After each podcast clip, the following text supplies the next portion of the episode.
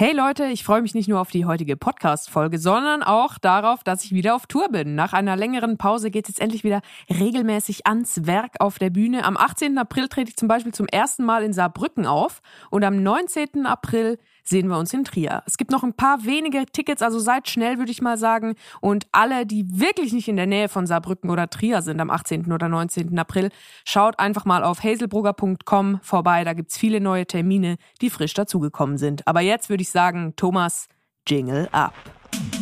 Meine Damen und Herren, alles dazwischen und darüber hinaus, verehrte Kolleginnen und Podcast-Freaks, hiermit begrüße ich Sie herzlich zum Hazel Thomas Hörerlebnis.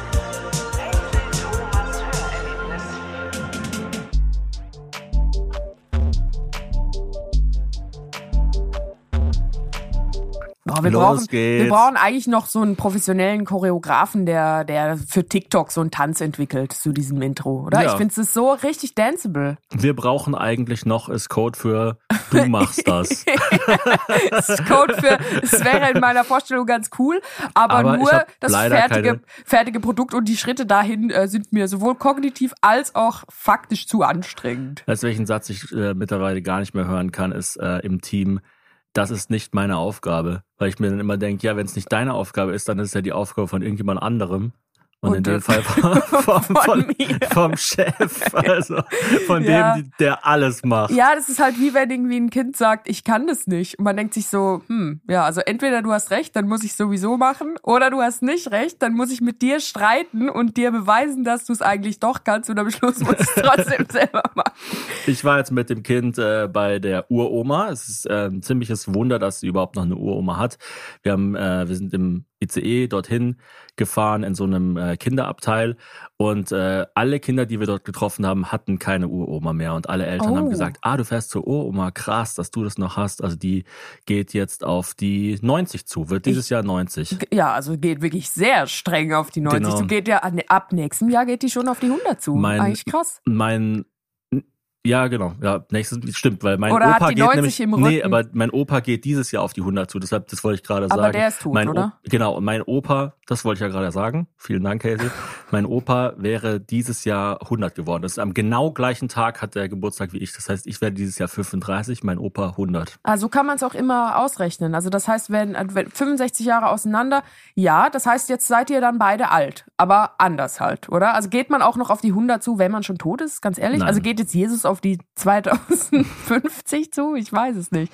Äh, du warst zwei Tage weg mit dem Kind, das Mhm. heißt, ich war zwei Tage alleine. Gestern war mein Halbmarathon in Holland. Du Ah, hast überhaupt nichts dazu gefragt.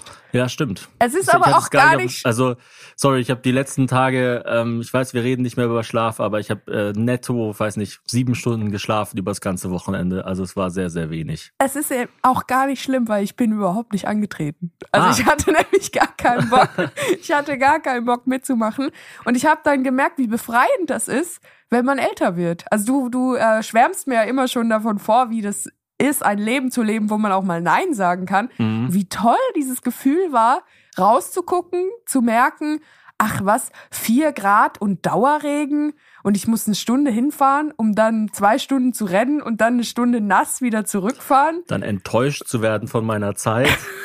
Von, nicht nur von meiner schlechten Zeit, sondern auch von meinem maroden Körper. Die Scham von Leuten überholt zu werden, die dreimal so alt sind. Ja, und auch dreimal so langsam, weil ich irgendwie einfach so einen schlechten Übertrag in den Asphalt habe, dass ich äh, gefühlt rückwärts renne. Nee, und dann bin ich einfach nur mit einer Freundin äh, in Holland einkaufen gegangen. Ist denn die Steffi auch nicht mitgelaufen, die Freundin? Nee, die ist auch nicht mehr. Ja, also sie hatte, äh, sie hat gerade familiär sehr viel um die Ohren. Also da gab es einen Krankheitsfall und dann äh, hat sie schon gesagt, boah, irgendwie, ich weiß nicht, ich komme gerade gar nicht so zum Laufen. Dann habe ich gesagt, nee, wir müssen ja auch nicht laufen. Dann war sie aber immer noch so, doch, wir müssen laufen, wir müssen uns das beweisen. Und ich war jetzt du in der Beziehung. Ah. Also es war wirklich, es war eine Freude. Thomas zu sein. Es war, also immer wenn die Leute sagen, ja, wie ist es denn mit Thomas zusammen zu sein? Die Antwort ist, wenn Thomas nicht da ist und man selber dann Thomas spielt, fantastisch. Also es ist wirklich, es war einfach ein großartiges Gefühl, nicht diesen Halbmarathon zu laufen. Willst du damit sagen, ich habe dich gut erzogen? ja, du hast mich, du hast mich geheilt. Nein, aber es ist lustig, weil ich habe ja vor einem Jahr, für die, die es nicht wissen, äh, die wird's auch nicht überraschen. Vor einem Jahr hatte ich eine tiefe Lebenskrise mhm. und dann hat mein Psychiater gesagt, also mehr oder weniger hat er einfach gesagt, ja, gehen Sie halt einfach laufen. Also er hat natürlich schon auch noch andere Sachen erklärt. Er hat ja nicht irgendwie zehn Jahre studiert, um dann den Leuten so ein paar Jogging-Schuhe an die Birne zu knallen. Und äh, ich bin dann jeden Tag laufen gegangen, war irgendwann richtig gut im Training. Und mittlerweile denke ich so, jetzt brauche ich es ja auch nicht mehr. Deswegen mhm. muss ich es auch nicht mehr so und ich versuche jetzt doch, so. du solltest es schon machen. Ich weiß, ich, genau, sein. ich weiß. Es ist ein bisschen so wie als du mal deine Mutter gefragt hast, kannst du auch keinen Kaffee trinken? Hat sie gesagt, äh, ja, kann ich schon. Und dann, ja, dann mach doch das mal. Nee, muss ich nicht, weil ich bin nicht süchtig. Also es, ja, ja. es ist so ein komischer. Das ist diese alte Erzählung, ähm, ich bin nur Gelegenheitsraucher, was sich genau. jeder Raucher die ersten fünf Jahre erzählt. Bei jeder Gelegenheit. Bei jeder also von dem her stimmt es ich, ja auch ich, irgendwie. Also, es gibt auch Phasen, da rauche ich mal zwei Wochen gar nicht. Ja. Gibt, es gibt diese Phase. Ey, du, ich habe auch schon mal äh, geschlafen, acht Stunden am Stück, da habe ich ja. nicht geraucht. ja, wie war's denn im äh, Supermarkt? Du schwärmst mir die ganze Zeit vor von diesem holländischen Supermarkt. Also erstens Albert Heijn. Was ist da, was ist da das Besondere? Also erstens sind die halt sonntags geöffnet. Das ah, finde ich als alte, ähm, alte Menschenrechtshasserin. Nein, also ich, ich, ich liebe Menschenrechte, möchte ich an dieser ah, Stelle Hazel. offiziell sagen. Ja, mach weiter. Äh, aber ich finde, dass der Supermarkt in Holland ist genau die Mitte zwischen Deutschland und der Schweiz. Also mhm. er ist organisiert, aber nicht so, man fühlt sich nicht, als müsste man ein Clubmitglied sein, bevor man reingeht. Also in der Schweiz sind die Supermärkte ja so geleckt, dass man mhm. denkt, oh Gott, darf ich hier überhaupt mit normalen Klamotten rein? Und das ist so in den Niederlanden wirklich, also Style haben die nicht, möchte also ich jetzt mal sagen. Also das heißt, äh, man geht nicht rein und denkt sich, fuck, wie komme ich jetzt an meine Bananen? nee, Firman Sukaria hat die Häppchen gesliced. oh Mann, Firman, der alte, der alte Wortschmied mit Hier anderen Worten. Ich mache grundsätzlich ziemlich viel richtig. Echt? Endlich können die Menschen hören, wie sich die Welt in deinen Ohren auch anhört, ja. Thomas. Es ist eine wahllose Ansammlung von Statements. Genau. Von so halbwahren Statements. Mit äh, extrem halbwahren, übertriebenen Effekten. Halbwahren, halb äh, unempathischen Statements. Apropos unempathisch, meine äh, Oma ist äh, wirklich total krass. Also ja, also wir hatten ja wirklich ein ganz anderes Wochenende, weil ich ja, habe gechillt. Ja auch, das war ja auch der Grund, also warum ich weggegangen bin, weil du ja wieder völlig am Anschlag warst. Äh, Mrs., ich will unbedingt noch viel mehr Kinder. Mhm. Ja, das ist ja auch so kontraintuitiv, dass ich jetzt langsam wieder einen neuen Kinderwunsch habe. Und das ist so, oh, ich kann es so gar nicht abschalten. Also es ist echt so. Das du kannst es kaum erwarten, dass das Kind, dass das eine Kind weg ist, aber auch, dass ein zweites kommt. Ja, das ist irgendwie ist, eine komische, es ist so die Twilight Zone. Komisch. Es ist, als würde man sich beim Putzen schon darauf freuen, dass es wieder dreckig wird. Es ist mhm. Äh, irgendwie kontraintuitiv. Aber es ist größer als ich. Also dieser Kinderwunsch, ich merke, das ist was Übermenschliches. Das kann man nicht ah. intellektualisieren. Das ist so ein Lichtball ein Licht, also Lichtball ist es nur, weil wenn man Licht durch Körperöffnungen presst, die kleiner sind als der Lichtball, weil man dann auch extreme Schmerzen erleidet. Aber es, ja, also man kann es nicht erklären. Man kann auch nicht Leuten das ausreden oder so. Ja, Aber ja. Äh, lass uns gerne den Kinderwunsch noch etwas mindern, indem du von deiner Oma erzählst. Nee, also meine Oma, die ist, äh, ich mag die total gerne und ich weiß auch, dass sie mich mag. Es war früher so, dass wenn wir ähm, bei unserem alten Haus waren, also da, wo wir zuerst gewohnt haben. Es ist, Ferienhaus klingt so ein bisschen komisch. Das ist halt einfach das erste Haus, was meine Eltern gekauft und auch zum Teil gebaut haben und deshalb wollten sie es nie ganz abgeben. Sie haben es zum Teil mal vermietet, ähm, zum Teil Teile davon verkauft, dann wieder zurückgekauft und so weiter. Aber es hat einen sehr äh, ideellen Wert, weil ja auch in dem Dorf meine äh, Schwester, meine erste, ähm, begraben wurde und dort genau, auf dem Friedhof Genau, also der Friedhof liegt. ist 100 Meter oder 200 Meter vom Haus entfernt. Genau, und deswegen, äh, ich glaube, das ist auch so ein Grund, warum ähm, meine Eltern noch an dem Haus hängen. Ähm, und das ist in Hofsgrund im Schwarzwald und da in der Nähe äh, wohnt meine Oma, also in Freiburg. Und immer wenn wir früher bei dem Haus waren, bin ich dann zur Oma gegangen, mhm. alleine. Also oh. das, das war dann quasi die einzige erwachsene Person, die sich schon ab seit einer sehr jungen Zeit nur mit mir befasst hat. Und wir haben dann halt immer ja, so ein sehr ähm, aufgeräumtes Kind. Ich habe sehr gerne sortiert und gemalt und dann zum Beispiel auch so Blumen gepresst. Oh und, Gott, äh, wie süß, ich so, der kleine Thomas, der so Blumen presst. dann habe ich halt wirklich ähm, die Wochenenden und Urlaube mit meiner Oma verbracht. Und, Und das äh, war ja dann wahrscheinlich auch Urlaub, weil du bist ja einer von fünf, die alle mehr oder weniger gleich alt sind. Die, die drei Jungs sind eh einfach nur die Jungs und so konntest Genau. du ein Individuum sein. Und wir sind halt oft dann zum Beispiel zum Abendessen zu meiner Oma gefahren, alle zusammen. Und dann hat die Oma irgendwann gesagt, ja, willst du nicht hier bleiben, Thomas? Und dann bin ich halt bei ihr geblieben und alle anderen sind wieder gefahren. Knusper, knusper, Knäuschen. Und das war sehr befreiend und ich, ich mag sie total gerne und die hat einen richtig krassen Humor, super, super bösen Humor, was ich auch mag. Also sie redet die ganze Zeit nur vom Sterben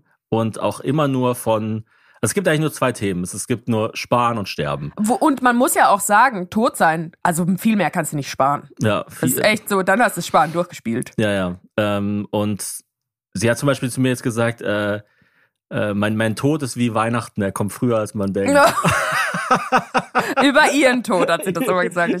Sie redet ja auch nur über ihren Tod, oder? Es ist ja nicht so, dass sie so. Na, schon, aber es ist schon, schon auch ganz oft über, wenn man was falsch macht, sagt sie immer, ah, lass es mal lieber, sonst stirbst du. So. Hm, oh. Also- ja, also ich mag sie ja auch total. Ich kenne sie nicht so gut, wie du sie kennst. Irgend, aus irgendeinem Grund ist die Münze richtig gefallen und sie mag mich auch. Mhm. Aber äh, ich finde das schon schwierig, dass es immer so krass ist. Also es ist, Also ich man kommt sich jeden- einfach vor wie in einem Dostojewski-Roman. Ich kann natürlich jetzt hier auch nicht alles erzählen, so, aber ich verstehe jeden, ähm, der, der das nur dosiert braucht, sagen wir mal so. Also der, deine Oma müsste eigentlich einfach auf die Stirn tätowiert haben, Zero Fucks given. Weil das Ja. ist wirklich, das ist ma das Maximum an Fucks, was sie gibt, ist Zero. Also ich würde eher sagen, sie nimmt einem noch Fucks weg, weil es ist, also sie, sie hat auch einfach keinen Bock mehr. Und sie ist so ein bisschen, ich glaube, ich meine, ich werde jetzt 30 dieses Jahr, ich bin noch nicht 90, aber ein bisschen hoffe ich so zu werden wie sie. Also dass man einfach gar nicht mehr sagt, oh ja, ich komme gerne. Was, äh, Tapas? Ja, ich komme gerne. Dass man einfach sagt, nein, nein, Ja. danke. also ich weiß auch dann immer nicht, wie viel sie davon ernst meint, was sie so erzählt. Also weil, weil- es halt immer so, also es ist so krass, dass man so denkt, ja, es kann eigentlich gar nicht alles ernst gemeint sein. Aber sie hat es zum Beispiel zu mir auch gesagt, jeden Morgen wache ich auf und denke, ah Mist, ich bin immer noch am Leben. Ich weiß nicht. Es klingt, irgendwie, es klingt einfach nicht so life-affirming. Vielleicht sollte ich mal mit ihr laufen gehen. Nee. Oh nee, wenn sie dann schneller als ich läuft, das würde ich nicht Und sie verkraften. will jetzt, dass ich ihre Trauerrede halte. Das ist jetzt so ihr neues Ding. Und sie will auch, dass die Trauerrede witzig ist. Mm. Aber ich muss sie halt vorher, also ich muss die Trauerrede natürlich vorher schreiben, bevor sie stirbt und dann noch mit ihr durchgehen, weil ich dann immer als Totschlagargument sagen kann, ja, die fand es auch witzig. Weil sonst stehe ich da vor Hm. allen Verwandten, die eh schon denken, was geht denn bei dem scheiß Spitzi? Zuerst presst er die Blumen wie so eine, wie so eine Milch und dann, und macht dann noch irgendwelche ähm, völlig unangebrachten Witze. Deshalb ja. Aber ich habe schon den ersten Satz, willst du ihn hören? oh ja, also hallo. Der erste Satz von der Trauerrede wird sein, nun ist passiert, was wir alle nie für möglich gehalten haben. den habe ich ja schon gepitcht, den fand sie super. Sehr gut. Gott, das klingt irgendwie wie so eine dänische Serie oder so, dass man seiner eigenen Oma ihre, ihre Grabrede Zum Beispiel hat muss. unsere Tochter zu ihr, die sie übrigens auch total mag, auch weil sie halt ja einen starken Willen hat und so weiter. Das mag meine Oma immer. Also Und sie Oma, ist sowieso sehr kinderlieb. Sie ist sehr kinderlieb, klar, sie hat ja auch selber fünf Kinder bekommen, wobei das kann sich auch ausschließen. Ähm, und sie mag halt Leute, die Energie haben und einfach ackern. Sie mag ja, einfach, sie mag Leute, einfach die Leute, die ihr eigenes Ding machen. Also Ja. was sie so gar nicht mag, ist, ist dieses, äh, es ist 17 Uhr, ich bin jetzt fertig mit Arbeiten, ich gehe jetzt. sie lästert ja auch immer über andere Rentnerinnen, dass die so faul sind. Ja, also gut, ich meine, immer, deine Oma ist halt auch 90 und, und pflegt irgendwie Leute, die 15 Jahre jünger sind als sie. sie hat zu mir gesagt, man muss, äh, sie ist so alt geworden, weil sie ihr ganzes Leben lang wenig gegessen hat und immer gearbeitet hat. Mhm. Und dann habe ich zu ihr gesagt, ja, äh, die Leute versuchen immer krampfhaft nicht zu leben, aber das so lange wie möglich. Und dann hat sie so fünf Minuten lang gelacht. Oh mein Gott. weil ich so gesagt habe, ja, äh, dann schlage ich quasi zwei Fliegen mit einer Klappe. Ich esse viel und muss dann auch nicht so lange leben. Ist doch super. Stimmt, ja. Das heißt, ich muss in der ersten Lebenshälfte von mir extrem viel kochen und dann plötzlich gar nichts mehr. Und äh, unsere Tochter hat mal gesagt, meine Mama ist witzig. Und dann hat sie so gesagt, ja, das muss sie auch sein. Ihr verdient alle Geld von eurer Mama. Wenn ihr mal der Humor ausgeht, dann geht's euch an die Gurgel. Gott, ich glaube, unsere Tochter hat noch nie das Wort Gurgel gehört. Man wird also sehr schnell erwachsen bei deiner Oma und ist dann sehr lange alt. Ja. Das ist doch toll. Ja, Nein, ich, mein, finde sie es cool. ist- Ich, mein, es ich ist hätte sie. Es ist, es- sie, sie ist, sie ist quasi, äh, also ihre Strategie hat für sie funktioniert. Ja. Deshalb kann man da auch nichts sagen. Und ich bin grundsätzlich eh so, also klar, es, Veränderungen sind wichtig und so weiter, aber ich finde, man sollte auch einen gewissen Respekt vorm Alter haben. Also wenn jemand 90 geworden ist, dann höre ich dem schon mal zu. Also ich finde, es Mhm. ist, es ist wie ein, Alter ist auch ein bisschen wie ein Statussymbol. Das ist wie wenn jemand im Porsche rumfährt. Du, du gehst vielleicht lieber zum Zahnarzt, der im Porsche rumfährt, weil du denkst, irgendwas wird er schon richtig gemacht haben. Ja, also nicht, wenn die Behandlung während des Fahrens stattfindet. Dann Ja. habe ich so ein bisschen Schiss. Dann Aber nicht, ja, klar, aber man weißt, will wenn nicht. man, wenn man Lebensrat will, geht man zu den Leuten, die offensichtlich irgendwas erreicht haben. Und wenn eine Person, die 90 geworden ist, sagt, ähm, ist nicht so viel, oder sie ist zum Beispiel auch Vegetarierin, hat auch- Mhm. also sie mag auch kein Fleisch und so weiter. Ähm, also was sich auch ganz gut ergibt mit ihrem Hobby sparen, weil Fleisch doch irgendwie teuer geworden ist. Nee, also sie, ich denke mir schon, also ich, ich, ähm, es ist nicht so, dass ich das jetzt alles nur witzig finde und dahin fahre und mir die ganze Zeit nur denke, ha, ha, ha, wie, wie, wie, wie banal Ja, ist denn ja, die klar. Oma. Sondern ähm, die, die, die ist schon weit gekommen, die ist auch straight. Äh, also ihr Vater zum Beispiel wurde von Nazis verprügelt im Dorf, also weil, weil der halt Widerstand geleistet hat und so. Die ist, die ist ein sehr, die ist natürlich in, nach, nach heutigen Standards irgendwie konservativ. Also, dass sie halt, ähm, ja, wichtig findet, dass man Deutsch redet oder sich dann lustig macht über äh, Frauen, die keine Kinder kriegen wollen oder was weiß ich was. Aber nach früheren Standard war die wahnsinnig progressiv. Ich meine, eine Frau, die äh, fünf Kinder kriegt, das Geld verdient zu Hause, ähm, mit einem relativ einfachen Beruf sehr viel ähm, Reichtum angehäuft hat. Also die hat irgendwie mehrere Immobilien, obwohl sie Ja, die ich, halt- Krankenschwester war. Sie ist total clever, sie ist total fleißig mhm. und ich äh, finde es halt auch total beeindruckend, dass sie nach wie vor so, so wissbegierig ist. Also sie ist total neugierig und wirklich auch gut informiert. Also sie ist nicht so eine, die dann einfach irgendwie sagt, ja, ich habe mal irgendwann irgendwas gehört oder sich irgendwelche Gesprächsthemen aus dem Arsch rauszieht, sondern die weiß schon, was abgeht. Ja, dann, und dann hat sie halt immer, obwohl sie fünf Kinder hatte, noch Leute bei sich untergebracht, ihr ganzes Leben lang. Auch ähm, Leute aus anderen Ländern, Leute, die eine andere Hautfarbe hatten wie ihre Kinder und so weiter und so fort. Also die, wo, wo sie auch dann ihren Kindern quasi Offenheit vorgelebt hat. Aber auf der anderen Seite geht sie natürlich sehr hart mit sich und ihren Ängsten ins Gericht. Sie will immer, dass man, dass man sich anstrengt. Jedes Mal, wenn ich hinfahre, muss ich erstmal erklären, A, warum ich mich so lange nicht gemeldet habe und B, warum ich so viel Geld für ein Ticket ausgegeben habe. Das hätte man doch auch irgendwie äh, billiger machen können. Und da erzählst du dann Ähm, aber immer die Wahrheit, immer wie viel es gekostet hat? Nein, natürlich Okay. nicht. ich sage immer, ich bin hingelaufen, obwohl ich mit, der Straßenbahn hingefahren bin. Wenn ich mit dem Taxi hinfahre, sage ich, ich bin mit der Straßenbahn hingefahren. Also ich nehme immer so eins, eins günstiger. Unsere Tochter ist leider auch gerade noch so in der Zwischenphase, wo sie alles schon sagen kann, aber noch nicht weiß, was sie nicht sagen soll. Ja, ich bin ja das letzte Mal, als ich da war, extra mit dem Taxi hingefahren und dann halt extra so zwei Blöcke weiter weg ausgestiegen und dann so hingelaufen und hab so zu unserer Tochter gesagt, bitte sag nicht Taxi, sag nicht Taxi. Sie kommt rein, das erste, was sie sagt, ist Taxi. Taxi! noch so eine kleine Musical-Nummer. nee, so, nein.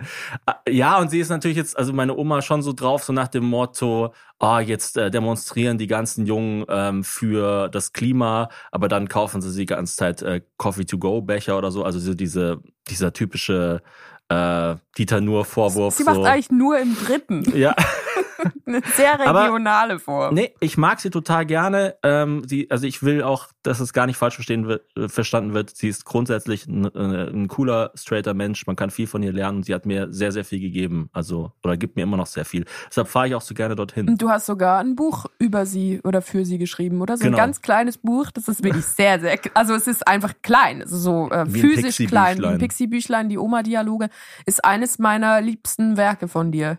Dankeschön. Und ich fühle mich auch immer wohl bei deiner Oma und ich finde, wir sind jetzt an einem Punkt eigentlich mit allen unseren Familienmitgliedern, wo ich so das Gefühl habe, wir haben wie eine Bedienungsanleitung für die Mhm. Leute. Also, dass man, vielleicht ist es ja auch, also man könnte dann sagen, ja, das ist dann irgendwie komisch, wenn man dann nur hingeht und dann wieder zurückgeht und dann zwischendrin gar nicht so Kontakt hat. Aber was anderes kann ich gerade gar nicht. Also ich bin Mhm. so mit meiner eigenen Familie, also mit dir und unserer Tochter beschäftigt, dass ich einfach nur noch will, wenn man jemanden trifft, will ich, dass es dann so der maximale Ertrag rausgeholt wird und dann geht man wieder. Ja. Das wäre auch ein Tipp von mir an die Leute, die diesen Podcast hören. Wir waren vorletztes Wochenende bei Freunden von uns in Bonn. Und es war einfach so, die, äh, die Kleine hat Mittagsschlaf gemacht, dann ist sie aufgewacht und wir dachten uns, hm, was machen wir jetzt mit dem angefangenen Tag? Haben die gefragt, seid ihr zu Hause? Ja, wir kommen vorbei und nach einer Stunde sind wir wieder gegangen. ja. Und es war ultra cool. Also wir haben eigentlich wie all das Schöne erlebt, was man sonst in acht Stunden erleben würde, ohne dass es dann noch sieben Stunden langweilig war.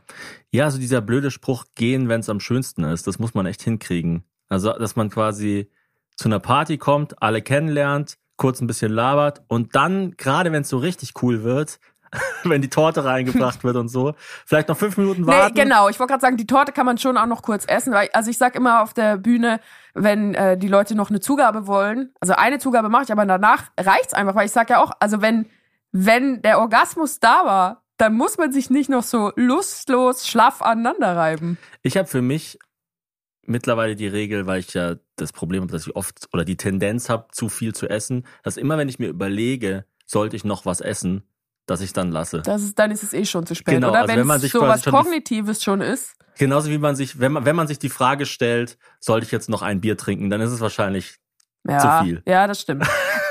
weil man selbst ist ja selten Oder- der schärfste Kritiker. Oder zu wenig, weil solange du noch solche langen Sätze in deinem Kopf formulieren kannst, bist du nicht so betrunken wie der Durchschnittsdeutsche. Ja, das stimmt.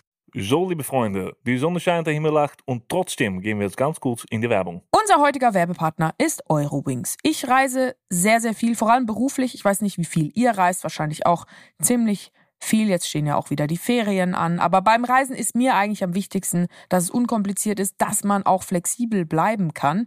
Und mit der Option FlexLight kann man bei Eurowings bis zu 40 Minuten vor Abflug den Flug ab 10 Euro umbuchen. Und das ist eine enorme Erleichterung, weil ich hasse das, wenn ich so im Kalender so einen starren Termin habe und dann läuft es aber nicht so wie geplant. Und dann merke ich, oh Gott, jetzt klappt das schon nicht und dann klappt das schon nicht und dann klappt das schon nicht, dann muss ich die ganze Reise neu buchen. Und das ist mit der Option FlexLight nicht mehr notwendig. Außerdem gibt es bei Eurowings die sogenannten grünen Tarife. Das bedeutet, dass Eurowings nachhaltigeres Reisen mit drei Möglichkeiten anbietet. Gegen einen geringen Aufpreis kann man zum Beispiel sich für eine Reduktion, Kompensation oder Neutralisation der CO2-Emissionen entscheiden. Das heißt, bei der Reinkompensation werden zum Beispiel zu 100 Prozent Klimaschutzprojekte unterstützt und für die Nachhaltigkeitsoption kann sich sowohl während als auch nach der Buchung des Fluges noch entschieden werden. Mit all diesen Möglichkeiten bietet Eurowings seinen KundInnen ein entspannteres Reiseerlebnis. Und ich glaube, wir alle brauchen entspannte Reisende. Deswegen seid entspannt und vor allem, wenn es vom Urlaub wieder nach Hause geht, macht den anderen Reisenden nicht die Erholung, die sie sich im Urlaub erkämpft haben, direkt wieder kaputt. Bleibt flexibel und entscheidet euch für coole Projekte. Alle Infos zum entspannten Reisen mit Eurowings findet ihr auch auf eurowings.com. Eurowings.com. Da steht bitte deutlich nennen. War das deutlich genug? Eurowings.com. Und wie immer natürlich auch in den Show Notes. Ich wünsche euch eine gute Reise. Das war's mit der Werbung. Jetzt geht's weiter im Podcast. Unsere Tochter ist wirklich total lustig. Sie sagt so witzige Sachen zurzeit. Letztens hat sie zu mir gesagt, ich muss noch zu DM. Ich muss, ja, und weißt du was? Äh, DM habe ich dann auch gemerkt, weil äh, sie spricht ja so eine Mischung manchmal aus Schweizerdeutsch und Hochdeutsch, weil ich nur Mhm. Schweizerdeutsch mit ihr rede. Sie meint, ich nenne das nur M. Also ich sag DM, der Ah. M. Und sie glaubt, glaube ich, dass es einfach M heißt. Also ich muss noch zu dem M.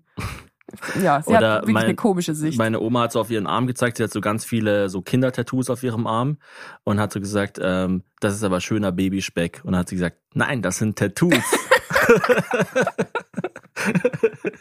ja, Ach ja, nee, sie, also sie haut echt einen nach dem anderen raus. Wahrscheinlich ist es bei allen Kindern so. Also ich will jetzt auch gar nicht so rüberkommen wie, oh, unser Kind ist so besonders. Aber es ist einfach dieses Alter. Zwischen zwei und drei sagt man ja auch, kommen die verrücktesten Sachen aus den Kindern raus. Mhm. Ich habe jetzt mit ihr äh, Kommando Pimperle angefangen zu spielen, auch bei der Oma. Die Oma hat auch sehr gestaunt. Äh, Ah, das ke- ist kennst dieses- du kennst du das eigentlich? Ich, ja, bei uns heißt es Pöpperle. Also wenn man Ah, so drrr, also ich das weiß auch gar so, nicht, wa- also wa- warum, ich dachte mir auch so, warum Pimperle? Habe ich das Pimperle, irgendwie richtig das, im Kopf? Von was kommt denn das? Das Keine klingt Ahnung, so also es- sexuell. Kommando Pimperle klingt so wie. Ja, es ist aber gar nicht sexuell gemeint. Schon mal, äh, so klingt das, wenn ich das mit meiner Tochter mache. Pimperle. Überm Tisch. Unterm Tisch.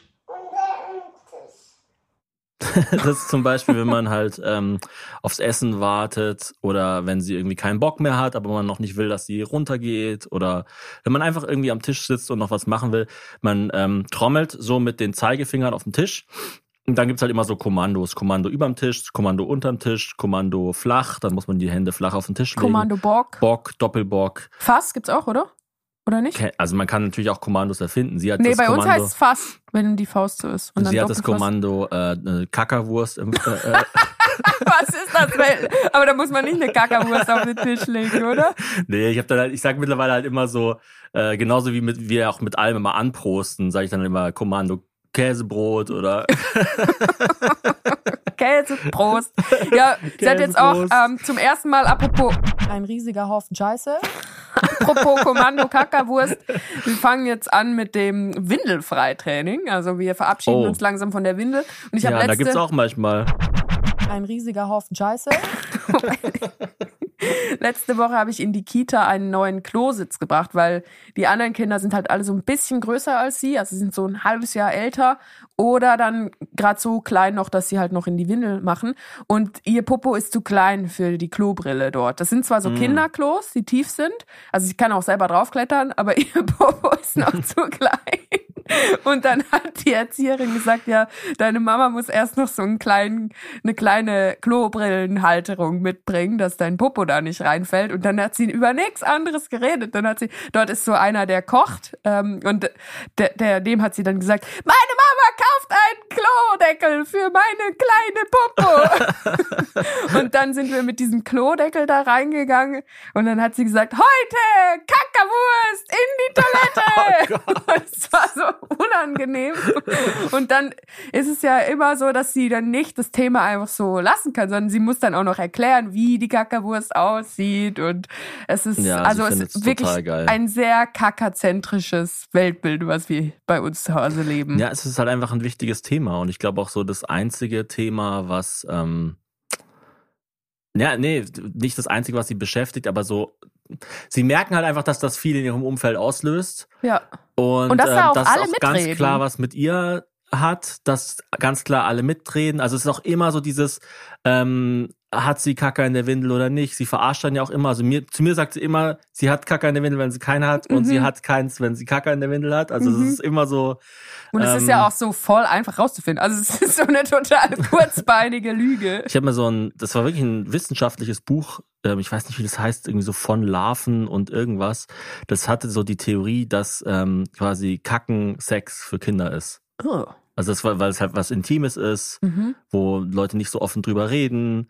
äh, Ach so, weil's von der, von der Strahlkraft ist. her, so quasi. Ja, ja, okay. Also, also, also das, was Leute mit ihrem Sexleben haben, haben quasi Kinder mit ihrem Kackerleben oder mit Oh. der Frage, ist meine Windel voll oder nicht. Ja. Und das ist gar nicht so, also gar nicht jetzt irgendwie im Sinne von, ich will Sex mit Kindern haben ja, ja, oder nee, sowas. nee, gar so nicht so gar nicht kinky gemeint. gemeint. sondern einfach vom Stellenwert Nee, weil du her. gerade so, oh, nee, so, so ist es wirklich nicht gemeint, sondern einfach so vom Stellenwert her, dass man irgendwie erfährt, ah, es ist was mit, was mit Charme zu tun hat, Mhm, wo man vielleicht auch nicht immer ehrlich ist, wo man in der Öffentlichkeit anders redet als zu Hause, mhm. ähm, was auch, äh, wo, wo Leute in einem kleinen Kreis sein müssen, um mit einem darüber reden zu können und so Mhm. weiter. Also dass Leute, dass Kinder quasi, ja, an der Art, wie sie über Kacker reden, schon ausprobieren, wie sie dann später über Sex reden. Fand ich total spannend, aber natürlich auch unglaublich strange und freaky, so diese Theorie. Apropos strange, freakige Theorie. Ich habe mal gehört, dass Kitzeln, weil unsere Tochter liebt es ja, gekitzelt zu werden und zu kitzeln, dass Kitzeln, solange man noch nicht sexuell aktiv ist, lustig ist. Und Mhm. sobald man sexuell aktiv ist, findet man es nicht mehr lustig. Ach krass. Und übrigens, das mit dem äh, Kacker und Sex, das ist, hat nichts mit der analen Phase von Freud zu tun. Das gibt es ja auch noch, aber das ist ja, also Freud ist ähm, 200 Jahre alt und keine Ahnung. Der Ja, hat also ziemlich viel gesagt. Freud geht auf die Tausend zu. ähm, ja, das ist, das ist spannend. Da habe ich noch nie drüber nachgedacht.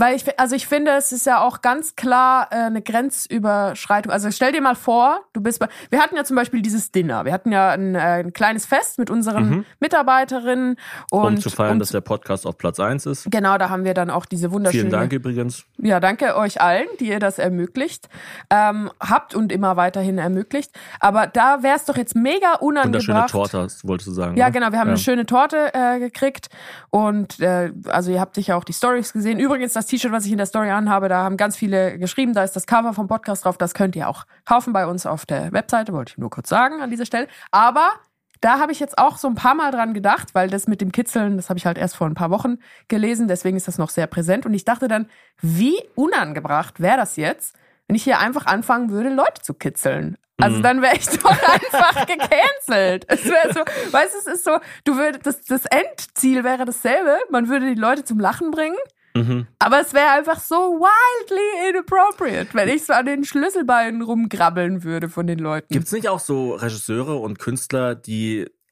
in der, in der MeToo-Debatte äh, Thema waren, weil sie auch immer so Leute gekitzelt haben? Ja, also so, ja, das ja. ist auch so ein bisschen so. Es ist halt einfach irgendwie eine schräge Grenzüberschreitung, Mhm. die aber ich kann noch nicht genau sagen, in welche Richtung ich sie schräg finde. Es ist wie, es gibt in Köln überall diese Sticker, die fürs Kuscheln werben. Oh Hast du die ja, auch schon gesehen? ja, oh, ja. So, wir machen, wir, wir, wir kuscheln, wir treffen uns und So, kuscheln. dann- kuschelst du auch noch alleine? Nee, komm zu uns und kuscheln. N nein, bitte. Also Also, ich meine, ich finde das cool, wenn Leute nicht, äh, wenn das alles auf Gegenseitigkeit beruht und man irgendwie, wenn man Bock hat zu kuscheln und der andere hat Bock gekuschelt zu werden, dann macht das. Aber Also ich mit fremden Leuten ich zu kuscheln, das klingt doch einfach nach, äh, das, das schreit doch Sexual Predator.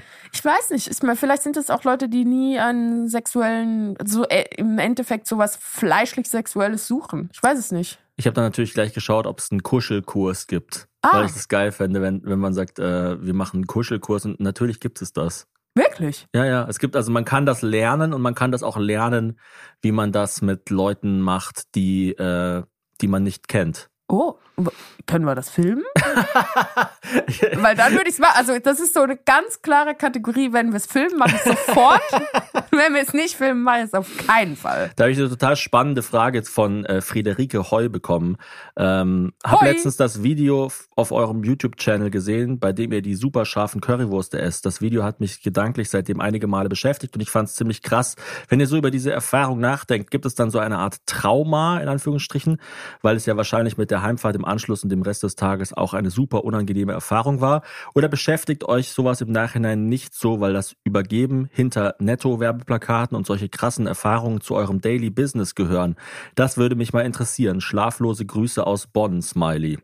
Also quasi, ähm, ich glaube, du hast ja in der vorletzten Folge gefragt, ob's, ob ich glaube, dass es Filme gibt, die mich in meiner Kindheit klar beschädigt haben. Ja. Also auf jeden Fall gibt's das natürlich, aber ich finde es immer schwierig, das bei einem selber einzuschätzen. Aber die Frage so, ähm, sind die Wunden, die man äh, hinterlassen, die Wunden, die man bei der Arbeit aufreißt, Narben. Ähm, Ja, bestimmt. Also ich weiß, ich weiß halt nicht. Aber sie haben sich gelohnt. ja, das das ist der Unterschied. Na, ich habe aber neulich drüber nachgedacht. Ähm, Also wenn sich Tom Cruise beim Dreh von Mission Impossible 6 den, den Knöchel bricht, ist er natürlich danach gebrochen. Ja, genau. Es ist ja nicht so, der, die Klappe wird wieder geklappt und dann läuft er wieder normal. Also so funktioniert ja Schauspielerei nicht wirklich. Aber ich habe mich neulich tatsächlich gefragt, wie ich das bewerte, also den Vergleich schärfste Currywurst der Welt und Geburt. Weil Geburt war auf jeden Fall schlimmer vom, vom, vom Schmerzlevel her. Aber ich würde trotzdem die Currywurst als schlimmer einschätzen, weil es sich so unnötig anfühlt im Vergleich. Also, Ah. weißt du, ein Video ist halt, ich meine, klar, das war eine absolute Sensation. Die Leute sprechen mich heute noch auf der Straße darauf an. Aber ein Kind hast du unter Umständen für immer. Also hoffentlich. Also du meinst, das ist wie der Unterschied zwischen einem Kater und Muskelkater. Also Schmerz mit ja, einem Ziel. sehr gut. Und oder Schmerz einfach nur sinnlos. Oder also Schmerz wachst du einfach Schmerz nur, oder um Schmerz? ein sexy Ass zu haben. Genau. Hast du effektiv was gemacht? Bro, bro do you even drink? äh, ja, genau so ist es. Also es ist oder oder wenn ich jetzt so mir voll den Arsch aufreißen würde und du du sitzt irgendwie im ICE und du hast was vergessen und ich renn hinterher und ich brech mir schier noch was und überfahre auf dem Weg noch jemanden fast mit meinem Fahrrad und dann gebe ich dir einen, äh, einen Corny-Riegel Mhm. und den kann man auch im Bordbistro kaufen, dann ist das was anderes, als wenn ich dir irgendwie lebensrettende Medikamente überreiche. Ich glaube ja auch, also das ist wirklich nur ein, Gla das ist nicht äh, eine Theorie oder sowas, sondern es ist nur wie, Du möchtest einfach kurz Religi- über deinen religiösen Hintergrund genau, es sprechen? ist wie eine Religion fast. Ähm, ich glaube, dass Leute hauptsächlich Kunst oder heute man, würde man sagen Content kreieren, ähm, um anderen Stimmt Leuten. eigentlich, alle Kunst ist einfach nur Content. Die Sistinische Kapelle, ja, bisschen Content. Generiert viel Traffic. Die Sixtinische Kapelle wurde ja auf dem Rücken bemalt. Das finde ich Hm. total crazy. Stimmt, wurde er nicht dann so überall hingetragen? Ja, ja. Ähm, ja, es gibt ja auch die Theorie, dass Content Kunst gekillt hat. Also dass Ja. quasi, äh, dass es keine Kunst mehr geben kann, weil es halt, weil alles nur noch Content ist. Aber das- Content kommt von Können, sonst hieß es Wontent. Der Content wohnt in der Wontentstraße. ähm, I Nee. need a Wontent. Gott. Heute heute sind wir sehr, heute sind wir sehr gut drauf. Das ist aber auch ähm, immer risky, weil es bedeutet, dass man aufpassen muss, dass man noch beim Thema bleibt. Ähm, wo, wo, wo, wo war Es ist fast das, wie eine Religion. Genau, nee, äh, genau. Ich glaube, dass man, wenn man kulturschaffend ist, Leuten zeigt, wie man mit Schmerz umgeht. Das ist, glaube ich, die Hauptaufgabe von Kunst. Mhm.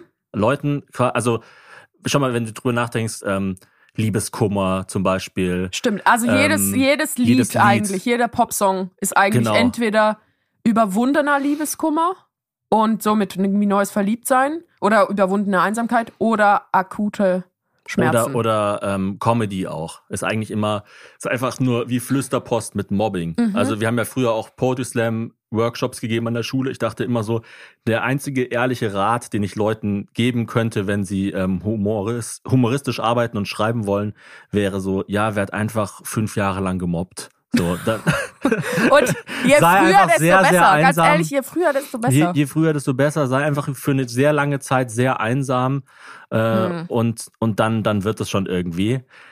Nee, keine Ahnung, aber es ist oft halt so, so, dass man, oder wir merken es ja auch, dass zum Beispiel die Videos, wo wir beim Drehen am meisten leiden, mhm. ähm, die am besten ankommen. Und man muss sich dann, man, natürlich muss man jetzt nicht auf Teufel komm raus irgendwie leiden während dem Dreh und es Ja gibt gut, auch aber mal Be also Joko und Klaas so zum. Beispiel sind ja auch unter anderem deswegen meiner Meinung nach die größten Entertainer Deutschlands, weil die einfach das jahrelang bewiesen haben, dass die Genau. sich auch irgendwelche psychedelischen Hornissen in den After schieben und dann noch einen Witz raushauen. Ja, ja. Da hat man einfach keinen Bock drauf.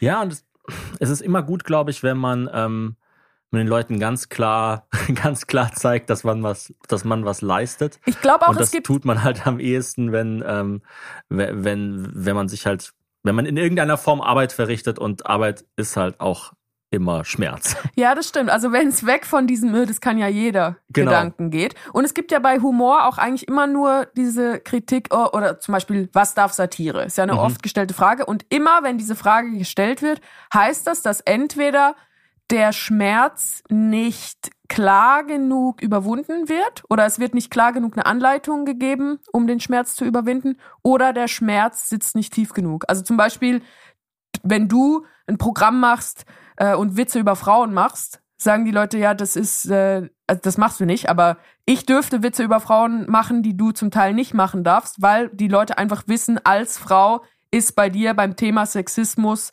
schon mal ein gewisser Schmerz erfahren worden. Fertig. So. Mhm. Bei Und dir denken sie Genau, das. bei mir denken sie das. Ja. Und bei dir denken sie dann, äh, also bei dir müsstest du eine ganz präzise Anleitung geben, wie man mit dem Schmerz an sich, wie es ist, eine Frau zu sein. Es wäre so ultra kompliziert für dich, dass. Genau, es geht nämlich nicht nur um den persönlichen subjektiven Schmerz, sondern auch ein Gefühl dafür zu haben, inwiefern die, das Rezept mit dem eigenen Schmerz umzugehen ähm, allgemeingültig ist oder ähm, inwiefern es dafür einen Bedarf gibt. Genau. Also ja. zum Beispiel ähm, Kanye West, ich meine, jetzt gerade ist er äh, nicht mehr. Aber er hat ja letztens auf Instagram äh, gepostet, dass 21 Jump Street seinen Antisemitismus geheilt hätte, weil er Jonah Hill so lustig fand. Oh, toll. Wow, ja, aber dann ist es, ist es jetzt, ist 21 Jump Street jetzt noch Content oder ist es schon Kunst? Irgendjemand, ich glaube, äh, Sam Morrill war es, hat dann getweetet, maybe Jonah Hill should go back to comedy. Das finde ich auch losgelöst davon, fände ich das eigentlich eine ganz schöne Idee. Und äh, Kanye West hat mal gesagt, ich mache nicht Musik, ich mache Medizin. Hm. Und das finde ich, das, das machen gute Künstler tatsächlich. Also Mhm. wenn, wenn zum Beispiel laufen gehst und du hast einen coolen Song, der gibt dir Energie. Ich merke es, ich mache jeden Morgen, fahre ich Airbike so ein bisschen. Also gleich nach dem Das Aufstehen. ist das komische Fahrrad mit dem Ventilator drin, genau. wo dieser eine Typ, der unsere Rauchmelder kontrolliert, hat so gesagt, was ist das denn? Ich fahre seit 40 Jahren jeden Tag Rad, aber sowas habe ich ja noch nie gesehen. Und dann habe ich gefragt, wollen Sie ein Foto damit machen? Ja, er so, ja. Dann hat er so ein Selfie mit dem Es Fahrrad. ist brutal anstrengend. Also äh, man, man hält kaum länger als fünf Minuten auf dem Ding aus. Und deswegen machst du das, weil es so anstrengend ist? Ja, weil, weil man, weil es so anstrengend ist, muss man es nicht lange machen. Es ist so wie Ah, okay. äh, der, was ist so eine mega ekelhafte Übung, die aber super effektiv ist. Burpees. Genau, es ist gerade der Burpee unter den äh, Es Cardio-Geräten. ist der Uroma-Besuch unter den Kardiogeräten. Man macht es nicht so lang, aber es gibt's einem. Extrem, aber wichtig. Ja, genau. Ja, und ich mache das halt so fünf Minuten nach dem Aufstehen und das ist total ekelhaft, aber ähm, bringt halt viel. Vor allem nach dem Aufstehen verbrennt es dann, weil der Körper in der Nacht auf Fettverbrennung ist, ist er das am Morgen immer noch. Und das heißt, wenn man quasi Sport macht, bevor man frühstückt, ähm, verbrennt der Körper noch das Fett von der Nacht. So ist so die, so die Theorie. Ähm, und ich merke, ich habe jetzt eine Zeit lang ohne Musik gemacht. Wenn ich einen Song reinhau, schaffe ich das wirklich länger. Und auch wenn es ein Song ist, der sich nicht aufpeitschend anfühlt, also das müsste man jetzt ja noch Also ich kontrollieren. habe zum Beispiel gehört, äh, Dirty Projectors. oh, Und das ist ja echt ziemlich, also es ist nicht mega low oder sowas, aber, aber, es ist einfach skurril.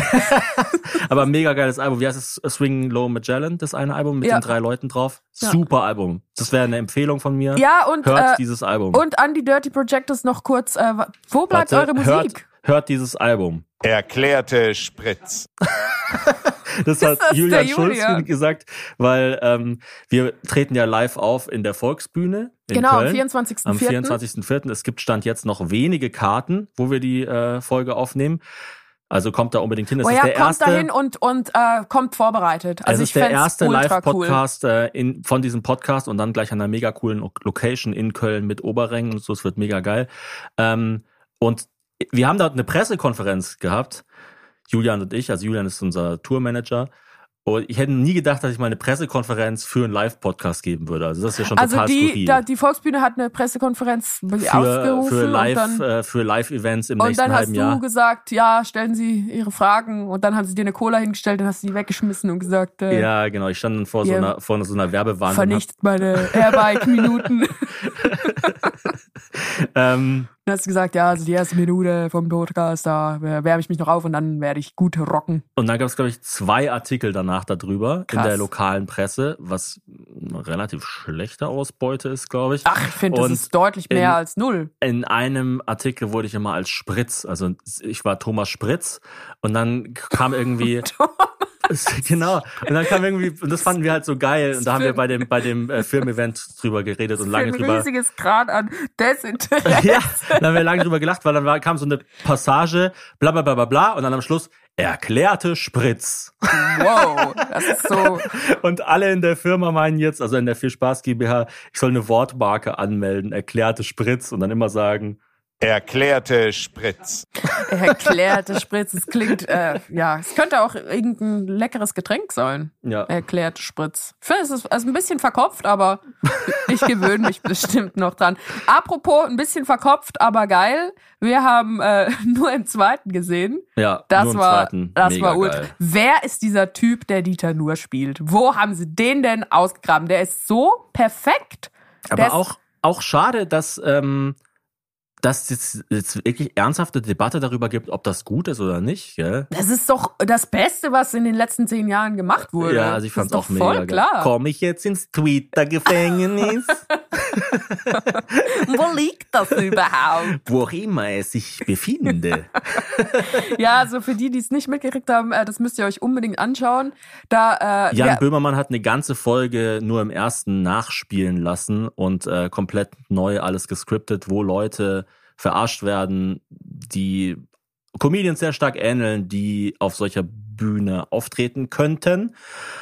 Oh, ich habe vor zwei Wochen oder so tatsächlich mal ein bisschen nur im ersten gesehen. Da ging es auch dann um Klimakleber und was weiß ich was.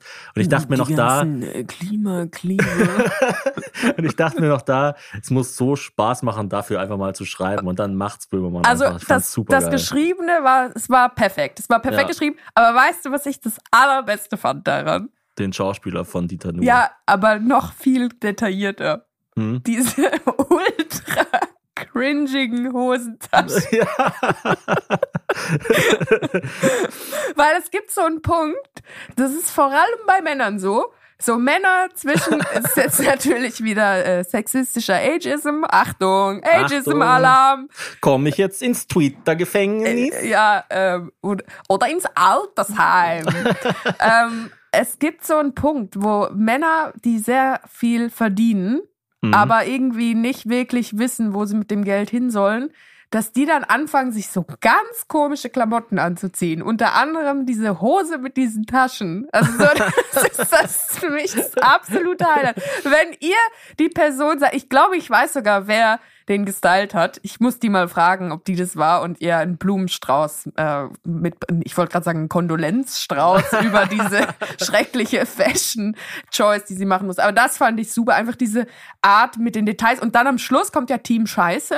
Die Band, auch natürlich sensationeller Name, weil es mich sehr abholt. Aber die ganze Nummer fand ich nicht mehr so wahnsinnig gut. Nee, die Nummer war nicht mehr gut, aber dort fängt es ja an, auf so einer Metaebene zu kippen, dass Mhm. dann nur noch das Publikum mehr oder weniger gefilmt wird, weil man dann auch so merkt, ach krass, irgendwann, du musst die Leute nur 30 Minuten mit irgend sowas konfrontieren und sie fangen dann einfach an mitzumachen. Also Mhm. das war ja so fürchterlich, wie dann so Fake Dieter nur sagt, jetzt kommt Team Scheiße und dann die Leute noch so mitwippen. Also es war einfach unangenehm. Wobei ich nicht weiß, also stand jetzt, wo wir die Folge aufnehmen, es kommt vielleicht noch raus, äh, wie die das aufgenommen haben. Also ob die dann dazwischen richtige Acts gemacht haben, dann die Lache reingeschnitten haben und so weiter. Also Ja, das wie, weiß ich auch Also nicht. ob die einfach das quasi einem Publikum vorgesetzt haben und gesagt haben, schaut mal und das dann erst später gebrochen haben. Also wusste das Publikum zu dem Zeitpunkt schon, dass es eine Verarschung ist oder nee. nicht? Ja, ich denke, also Weil das Publikum war ja auch sehr gut gecastet. Es waren ja diese brezelfressenden Omas und äh, untersetzten, untersetzten äh, Herren mit Schnauzbart und Holzfällerhemd. ja, es war sehr speziell alles. Also es äh, Diese Eberhards und Ulrikes, die Genau. man halt so kennt. Oder ähm, ja, also ich, ich, ich weiß nicht, es war so ein Gesamtkunstwerk und Hazel. Hallo Hazel, hier spricht dein Gewissen. Bist heute fit? ich wollte eigentlich noch was zu Eberhards und Ulrike Ja, sagen. gerne. Also ich, wo- Hau rein. nein, ich wollte nur, ähm, aber mir ist dann kein besserer Name eingefallen. Also Eberhard finde ich, es gibt ja nicht so viele Eberhards, aber Ulrikes, ich habe echt das Gefühl, es gibt einfach sehr viele Ulrikes. Also diese ganzen Namen, wie die ganze Großmuttergeneration, jetzt heißt es, ist schon irgendwie belastend, dass Also die ich kenne, glaube ich, fünf Susannes. Ich kenne fünf Susannes, so ich kenne fünf 50ern. Ulrikes. Ja, die sind alle. Es gibt eigentlich nur, also in der Schweiz heißen die ja alle Hans-Peter. Mhm. Hans-Peter, Hans-Jörg. Also da war der Name Hans, war einfach, da dachten sich die Leute, boah, wie kann ich aus dem Sensationsnamen Peter, wie kann ich den aufs nächste Level katapultieren? Und dann haben sie einfach Hans Bindestrich vorne dran gesetzt. Da bin ich auch froh, dass das ein bisschen vorbei ist. Ja, es gibt ja den Thomas-Kreislauf, also dass quasi mehr Thomasse in Chefpositionen in Firmen arbeiten als Frauen. Und bei uns in der Firma ist es so nee, ich glaube Thomas und Michael kombiniert mehr als und Frauen. äh, bei uns in, aber das heißt der Thomas-Kreislauf. Also dieses Phänomen heißt der Thomas-Kreislauf. Ähm, und das ist mir als Thomas ganz wichtig, das zu betonen. Genau, ja, bei mir als Nicht-Thomas ist es nur wichtig, dass die Thomasse alleine es nicht stemmen würden, sondern die Und Michaels werden Lust, auch noch also gebraucht. Fun Fact an dieser Stelle, mein Vorgesetzter bei der Heute-Show hieß auch Thomas, also Thomas Wolfschläger. Und die Show sollte auch ursprünglich Thomas Show heißen, aber Und wir haben da mal irgendwann in der Show drüber was gemacht und ich fand es einfach sehr, sehr, sehr lustig. ihr in zwei fanden's lustig, alle anderen so, ähm, Alle anderen so, äh, irgendwie nicht so, irgendwie nicht so passend. wir haben ja gar keinen anderen Äh, Thomas in nee, der aber Firma. ähm, was ich sagen wollte, wie, bei uns müsste es der Anja-Kreislauf heißen, weil wir haben ja wirklich mehr, Oh, wir haben ich glaube, wir wirklich haben eine- mehr Anjas als Männer und Frauen zusammen. Stimmt, wir haben Wir haben wirklich. quasi, wir haben fünf Anjas wir sind Firma. schon eigentlich durch mit den, äh, mit den Zahlen, wie wir, wir, wir sind schon beim griechischen Alphabet angekommen. Also es gab wirklich mal eine Phase, wo wir die Anjas durchnummeriert hatten und bei Anja 5 angekommen waren. Weil ähm, ja, es einfach schwierig ist, da zu unterscheiden. Man muss natürlich, also Anja kann mit Y geschrieben werden, kann Klar, eine Verniedlichung I. von Anna sein und so weiter. Also Das Problem ist halt auch, dass viele dann den gleichen äh, Nachnamen, also Anfangsbuchstaben des Nachnamens haben. Das heißt, das kommt auch schon mal. Also Anja S, das bringt bei uns einfach nichts. ist aber auch ein Top-Name. Ist wirklich ein Top-Name. Ich finde, der funktioniert für ein Kleinkind, für eine uralte Frau, für eine mittelalte Frau, für alles. Ist so ein bisschen funny, bisschen frech. Bisschen seriös, aber trotzdem. Aber es gibt, gibt's nicht diese, nee, die ist jetzt nicht mehr Bildungsministerin, Anja Karliczek. Mhm. Ich finde, die schadet Ja, dem die Namen Anja ein bisschen. die Die hat hat ein so ein bisschen- bisschen verkackt. Den Ruf ein bisschen ruiniert. Apropos Ruf ruinieren, du hast eine Insta-Story zum Thema Schlaf gemacht, beziehungsweise deine Reaktion auf ähm, die Schlafgeheimnisse, die du getauscht hast. Was, Oh. was war da denn los? Was hat dich da denn? Das war wirklich, da habe ich mal so kurz gemerkt, ach, irgendwie geht mir das schon alles sehr nah. Weil ich glaube, Was ist denn passiert? Also, unsere Tochter hat, das habt ihr vielleicht gehört, wir haben eine Bonusfolge zum Thema, dass unser Kind jetzt schläft, gemacht.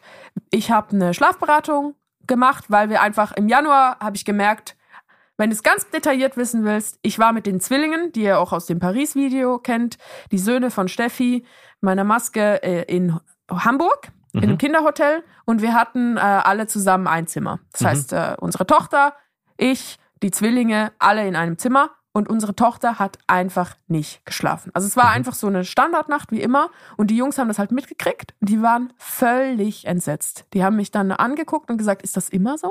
Was, wieso macht die das? Was ist denn los mit ihr? Die wollte einfach nicht, dass du schläfst. Ich habe dann gefragt, was, was denkt ihr denn? Was war denn ihr Problem? Und die haben gesagt, die wollte nicht, dass du schläfst. Die hat immer geschrien, wenn du die Augen zu hattest. Und dann habe Hatte ich, ich jetzt auch zwei so Nächte hinter dann habe ich irgendwie Mhm. gemerkt, also das, das mache ich nicht mehr. Das geht einfach nicht mehr. Das kann man vielleicht mal ein halbes Jahr aushalten. Ich auch nicht. Also mein Fass ist komplett voll, mein Akku ist leer. Ich habe da keinen Bock mehr drauf. Und dann habe ich diese Schlafberatung angefragt und gesagt, ich brauche jetzt sofort Hilfe. Und dann hat die Antje ähm, von Das hast du ja alles schon mal Genau, das habe ich alles erzählt. erzählt. Die hat mir dann geholfen und dann habe ich das äh, in, der, in der Folge erzählt und dann kamen halt ganz viele Mütter, die gesagt haben, wie kannst du das machen? Das ist ja total scheiße. Und wirklich so, also solche Begriffe wurden gesagt. Wie, Aber was denn genau? ja, wie, wie kannst du dein Kind dazu bringen, zu schlafen? Also wie, die haben dann irgendwie gedacht, ich foltere jetzt das Kind oder zwinge es zu etwas. Und dann haben sie gesagt, ich hoffe, bei einem, falls du mal ein zweites Kind hast, machst du das anders. Und es wurde einfach so angenommen, dass ich das Kind zu irgendwas total Unangenehmem gezwungen habe. Aber dass das Ende vom Lied ja ist, dass unsere Tochter super schläft, wir viel besser drauf sind, wir als Paar viel besser überhaupt jetzt wieder funktionieren. Sie sich auch wohler fühlt? Und sie, genau, das ist für mich der springende Punkt. Sie freut sich darauf, ins Bett zu gehen und sie ist viel besser drauf. Sie Mhm. lernt besser, weil sie nicht, sie war ja auch total übernächtigt. Und mir ist echt dann bei einer Nachricht, ich weiß gar nicht welche, das war dann nicht die, äh, der Inhalt der Nachricht, sondern einfach die schiere Menge, ist mir die Hutschnur geplatzt und da habe ich einfach mal gesagt, Leute, jetzt haltet einfach mal euer, eure Mauls. Du hast ja also nicht Leute gesagt, sondern vor allem Frauen, also Genau, Mütter. Mütter. Warum, warum sind es vor allem Mütter, die da so geladen reagieren? Also ich oder, oder was ist denn das, das Haupt, was ist denn der Hauptkritikpunkt? Also der Hauptkritikpunkt ist halt, dass Dass man sein Kind nicht dazu bringen darf, irgendwas zu machen. Was ja total schwachsinnig ist, weil wenn das Kind genau. ähm, an eine Dose gehen würde mit Medikamenten drin, würde man die Dose ja auch wegnehmen. Genau, und ich glaube, dass es halt ganz oft oh, gestern übrigens bei der Oma hat das Kind giftige Beeren gegessen. oh Gott. Also nicht, nicht so Bären natürlich, wo man gleich tot umfällt, sonst wäre es nicht mehr da. Aber bestes Beispiel. Also da Mhm. kann man ja auch nicht sagen, ach ja, das Kind hat gerade einfach Appetit auf Gift. ja, das muss halt sein, das muss es halt lernen. Ja. Ja, klar, nee, also da kannst du ja auch nicht viel lernen. Wenn du nachher tot bist, kannst du es ja nicht nochmal anders machen. Äh, aber sehr äh, auch irgendwie ins Thema passend, dass deine Oma giftige Beeren gab. Klingt klingt ja, wie so ein einfach Märchen. um, um, um Einfach um mal ein Zeichen zu setzen. Ja, mal so ein kleines, Wer, kleiner, wer ist hier der Chef? so ein kleiner Akzent. Genau, ein kleiner Giftakzent. Aber äh, der Hauptkritikpunkt an mir war in diesem Kontext halt, dass ich dem Kind etwas aufzwinge, was nicht natürlich ist. Und eigentlich so impliziert wurde gesagt, du musst es halt einfach aushalten. Also es ist deine Aufgabe als liebevolle, gute Mutter, die Dinge einfach auszuhalten. Und ich, ich war, also ich würde im Leben nicht auf die Idee kommen, jemanden zu kritisieren, dem es vorher total schlecht ging und jetzt geht's allen Beteiligten besser und dann sage ich, das geht gar nicht. Also es ist wirklich dann eigentlich nur noch so ein, mir geht's schlecht, deswegen muss es dir auch schlecht gehen. Warum glaubst du, waren das ausschließlich Frauen in dem Fall? Weil bei, leider ist es immer noch fast ein ausschließliches Mütterthema, dass man das alles aushält und abfedert und die ganz, den ganz großen Teil dieser äh, harten, total körperlich schädigenden Care-Arbeit machen halt viele, viele Mütter. Und ich glaube, dass erstens das Thema deswegen den Müttern näher geht als den Vätern und die Mütter dadurch, dass sie halt total übermüdet und äh, gerädert sind, eh schon total getriggert sind. Also ich glaube einfach, den Männern ist es irgendwie egal, weil sie nicht so viel damit zu tun haben und weil Männer grundsätzlich vielleicht eine andere Art haben, mit Frauen zu reden, als es Frauen haben. Aber ich habe ja eh, also ich kenne aber viele Mütter, die, äh, die Probleme mit anderen Müttern haben. Es gibt einfach Mütter, die sich meiner Meinung nach zu sehr über ihr Muttersein definieren und dann auch nur andere Menschen im Kontext des Mutterseins wahrnehmen und sich selber dann als Mutter über sie heben wollen. Mhm. Und wo, wa, wa, was steckt dahinter? Steckt da überhaupt irgendwas dahinter? Ja, da steckt viel dahinter. Das ist so unglaublich kompliziert. Also weißt du, weil wenn man darüber redet, was dahinter steckt, müsste man ja eigentlich immer gleich noch in einem Nebensatz erwähnen, wie man das auch wieder lösen könnte. Ich glaube schon, dass da Nee, muss, also manchmal kann man ja einfach sagen, da gibt's ein Problem. Macht ja Jan Böhmermann auch die ganze Zeit. Stimmt. Ja, aber ich möchte auch Er nicht bietet, so. ja, er er bietet ja keine Möglichkeit an, wie man nur im ersten cool machen könnte. Wobei ich es es schon erfrischend fand, dass es nicht die echten Ja, waren, also über wegen, die man wegen lacht. mir können äh, nur im ersten und äh, das ZDF-Magazin Royal bis in Immer alle nur das nur, nur, nur so sein. Das Oder, oder Dieter Nuhr macht mal eine Folge äh, Neo Magazin Royal. Ja. Ich finde, man müsste eigentlich mal eine äh, Böhmermann-Strecke über Böhmermann machen. Das ist, das, das ist der Endboss, wenn man das das wäre schafft. Ultrameter, ja, Aber- stimmt. Ich werde drei Jahre brauchen und viele Ressourcen. Okay, Kind Nummer zwei, das kann jetzt leider noch nicht passieren. Aber es ist möglich. Also ich will, ich würde gerne mal den Leuten demonstrieren, dass man theoretisch über jede Person und jede Firma so eine Böhmermann-Strecke machen könnte. ja, er hat doch in einem Interview gesagt, er, er denkt, jede Person ist so eine Raffaello-Kugel und er ist auf der Suche nach der Mandel. Mhm. Und wenn jede Person eine Raffaello-Kugel ist und jede Raffaello-Kugel hat eine Mandel, dann muss das ja auch zwangsläufig Ja, ja. so sein. Aber ich frage mich, warum ist er an der scheiß Mandel interessiert? Also ist nicht der Kokos, der Kokosschaum viel besser? Ja, aber du wolltest noch. Ähm, Genau, ich wollte noch Mütter äh, als solches erklären.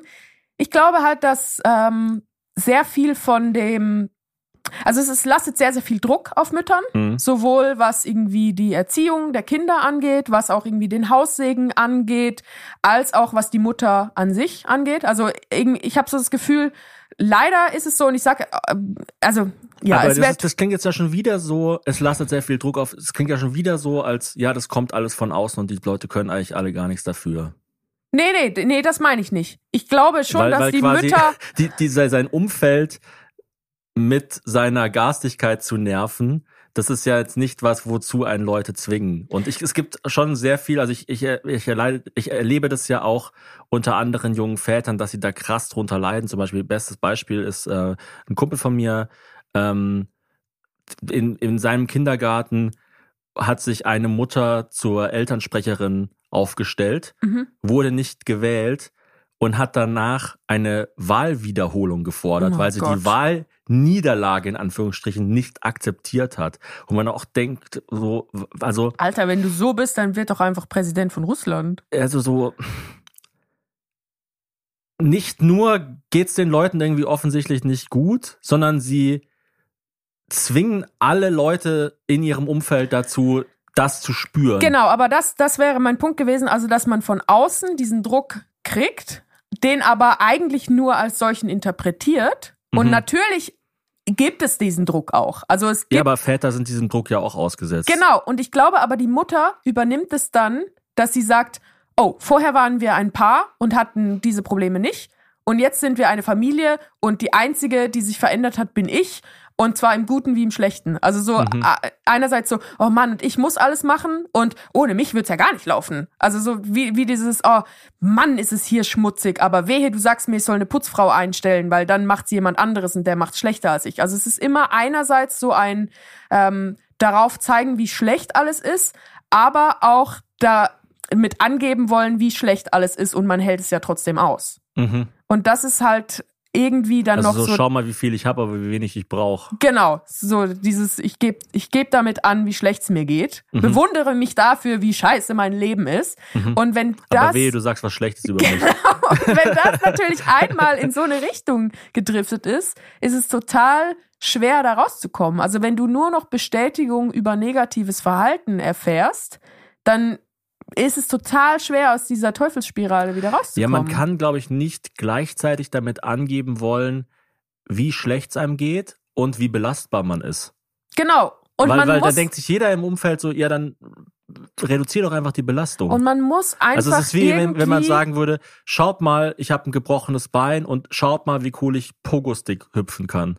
Das so gleichzeitig. Ja, genau. Das ist so, hey, ja, Alter, dann lass doch einfach, dann lass doch einfach das mit dem Und man muss sich echt einfach davon verabschieden, überhaupt zu glauben, dass es die Leute beeindruckt, wie schlecht es einem geht. Und also das Genau. haben, haben Väter in meinem Umfeld auch, dass sie immer damit angeben, oh, also es gibt ja auch Väter, die dann so die, das, die Storyline haben, äh, oh Mann, und meine Frau ist so gestresst und das stresst mich dann auch wieder so. Und man denkt sich, ja, aber das ist mir doch egal. Also in der Zeit, wo du mir darüber die Ohren voll brüllst, wie schlecht dein Leben ist, weil deine Frau so am Ende ist, kannst du sie doch einfach unterstützen. Und man muss sich einmal damit Mhm. abgefunden haben, dass das Narrativ, in dem du lebst, den Leuten scheißegal Ja. ist. Es ist wirklich so. Geh den Leuten einfach nicht auf den Sack. Ja, und, Mach einfach dein Ding und geh den Leuten nicht auf den Sack. und es sei du hört hast einen Podcast. Und man muss auch wirklich aufhören, äh, Mütter so krass zu bewerten, wenn man selber eine Mutter ist. Weil ich kenne keine Mutter, die nicht will, dass es ihren Kindern gut geht. Also Mhm. es fängt ja dabei an, dass die Mütter sich so einen Stress machen, oh, ich muss stillen, ich darf auf gar keinen Fall Pulvermilch geben. Hey, das ist das beste, das best erforschteste Lebensmittel auf der Welt, ist äh, künstliche Milch für Babys, für menschliche Babys. Und ich, ich, ich finde, stillen ist super, wenn es klappt. Aber wenn es nicht klappt und wenn es dir mehr schadet und dir, dich in einem, äh, unter einen Druck setzt, den du so nicht haben müsstest, dann lass es. Mach wirklich, mach einfach dein Ding. Lass mich einfach in Ruhe. also denk dir nicht die ganze Zeit, Ähm, Ihr Puls ist bei 160, Sie bewegen sich aber nicht. Ist alles in Ordnung? Nee, ich habe da mit einem Kumpel letztens drüber geredet, dass auch Männer, wenn sie älter werden, also gar nicht so krass alt, aber so Mitte 40, auch so, ja, so, dass die Abenteuerlust schwindet, sage ich mal ganz vorsichtig. Also, dass Mhm. man dann irgendwann nur noch über seine We- Wehwehchen redet. Dass man so, man fragt einen Kumpel, hast du Lust, heute Abend ins Kino zu gehen? Und der Kumpel sagt, nein, ich habe schon meine Kuschelhose an. Weißt du, so irgendwie. Und man Voll denkt so, geil, Alter, da- man denkt so, Alter, zieh doch die Kuschelhose aus und geh. Oder komm doch mit der Kuschelhose ins Ja, also Kino. so- Ja, keine Ahnung. Ich weiß es Apropos nicht. Aber Kuschelhose im Kino, noch eine ganz kurze Frage. Wie stehst du denn dazu, dass man jetzt in manchen Schulen keine Jogginghosen mehr anhaben darf? Du als alter Jogginghosen-Afficionado. ja, aber ich habe die Jogginghose meistens drinnen an. Es sei denn, ich muss draußen nur Joggen. niedere, niedere Arbeiten verrichten, wie zum Beispiel zum Kiosk gehen oder so. Aber ich gehe jetzt nicht in ein Meeting außerhalb meines äh, meiner Immobilie in Jogginghose. Also finde ich schon gut. Also Jogginghose, Ich find's auch so gut. dieses ganze Jogginghose ist kein Kleidungsstück, das sehe ich schon auch so. Deshalb finde ich es ja geil, das zu Hause anzuhaben. Ich finde auch, es muss noch was Besonderes sein, eine Jogginghose Eben. anzuhaben. Genau.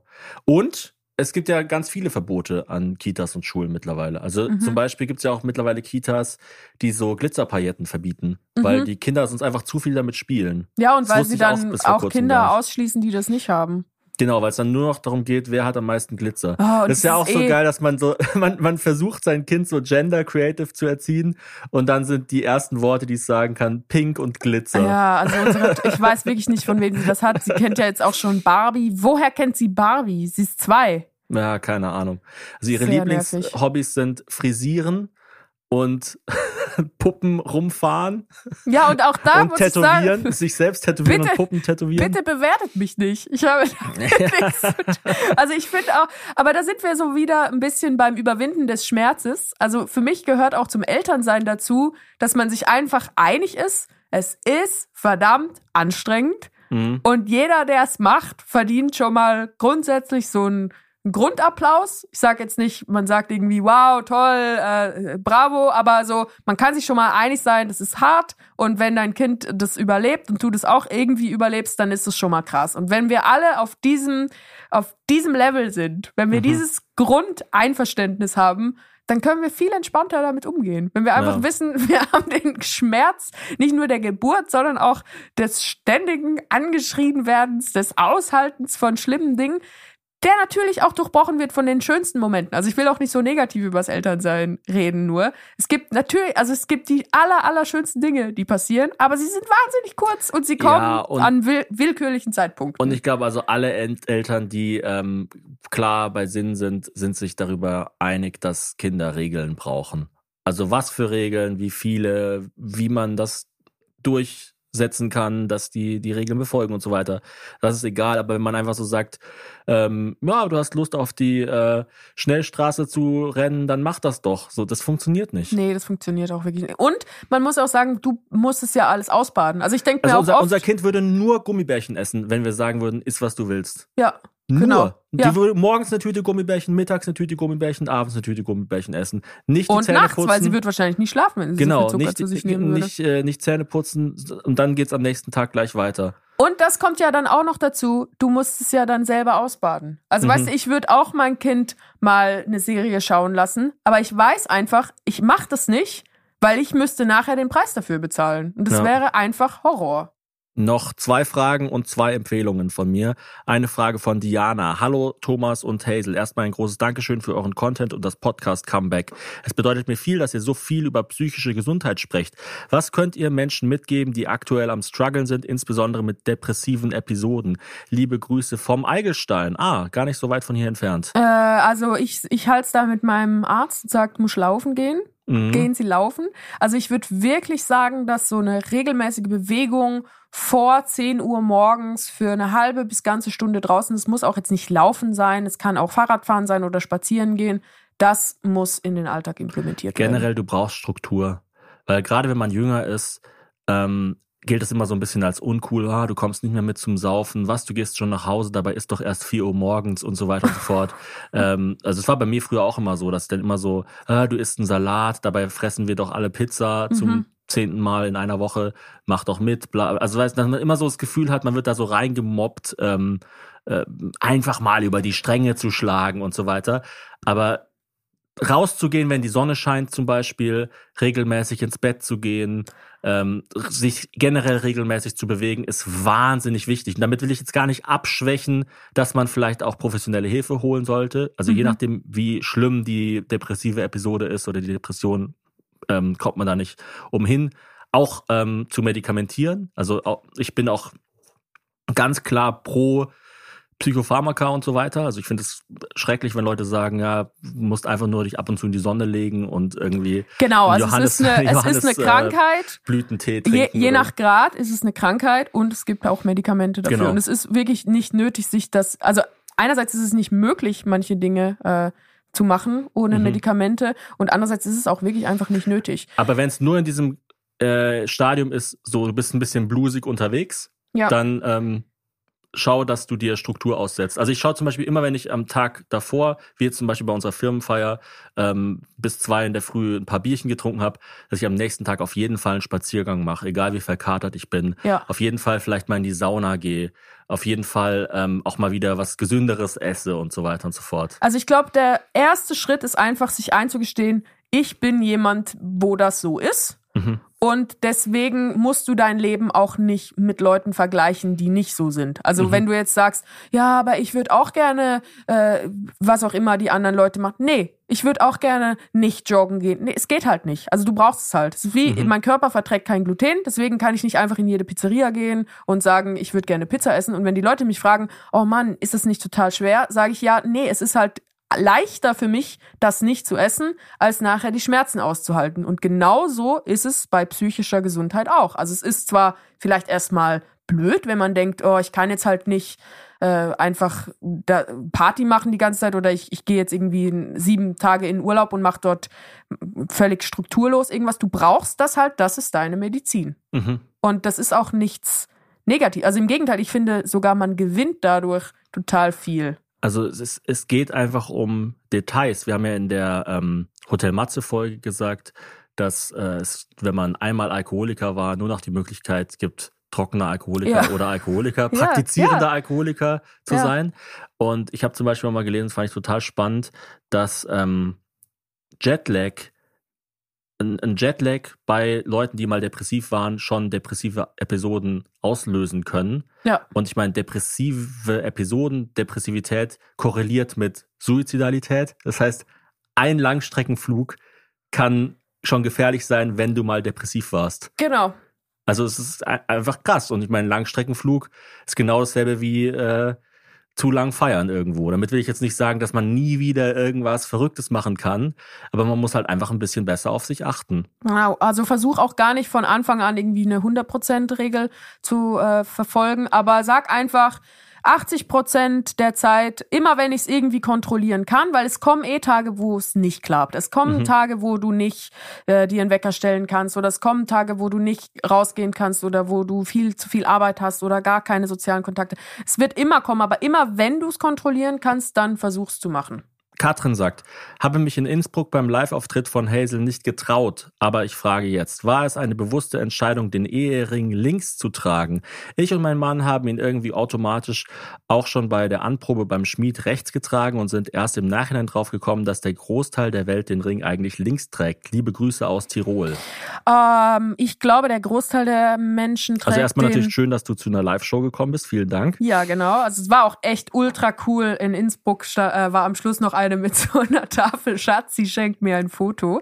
Ähm, ich glaube, der Grund, warum die meisten Leute ihren Ring links tragen, ist, weil sie Rechtshänder sind und dann einfach nicht Ah. wollen, dass das rechts irgendwie der Stift dran klimpert oder die schwere Maschine Wie den ist das Ring. Verhältnis Rechts-Linkshänder? Ich glaube, 10 bis 15 Prozent der Menschen sind Linkshänder. Nur. Ja, sehr wenig. Ich bin Ach, ja auch, das ist sowas, wenn es so eine Kategorie gäbe, stolz auf was, wofür man nichts kann, wäre bei mir ganz oben Linkshänder.